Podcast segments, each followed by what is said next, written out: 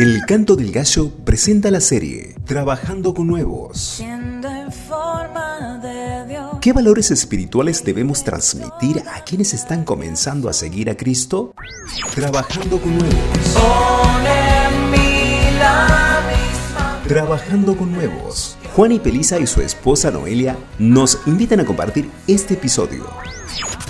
Hoy preparándolos para el servicio.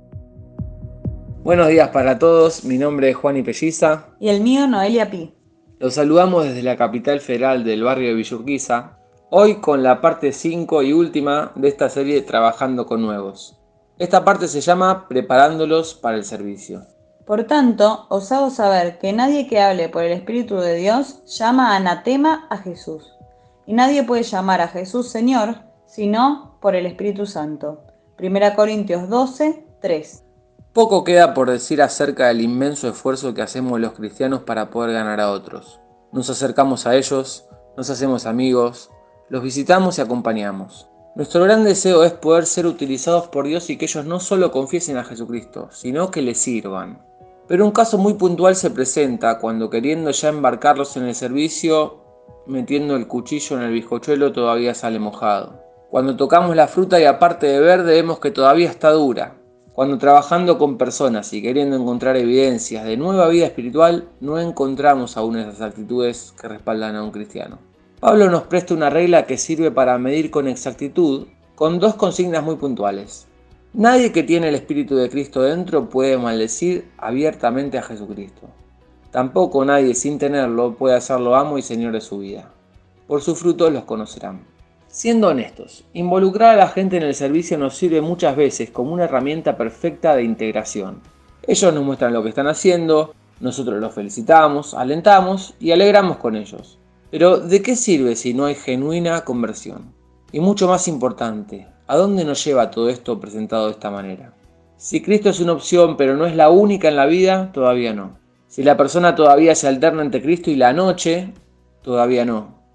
Si detrás de los pecados no hay identificación de los mismos y verdadero arrepentimiento, todavía no. Como labradores pacientes, cuidemos el fruto. Poniéndolos a servir antes de tiempo, los perderemos. Pero si esperamos su debido tiempo, cosecharemos, si no desmayamos. El Señor sin dudas levantará hijos que lo pondrán como amo de sus vidas. Los saludamos desde aquí y le damos muchas gracias por todos estos días compartidos con estos devocionales. Muchas bendiciones, que el Señor los bendiga. Siendo en forma de Dios, Rey de toda la creación, de siervo se vistió. Hasta lo sumo se humilló, sufrió la muerte en su misión. Horrenda muerte en una su amor le hizo descender a servir al pecado. Gracias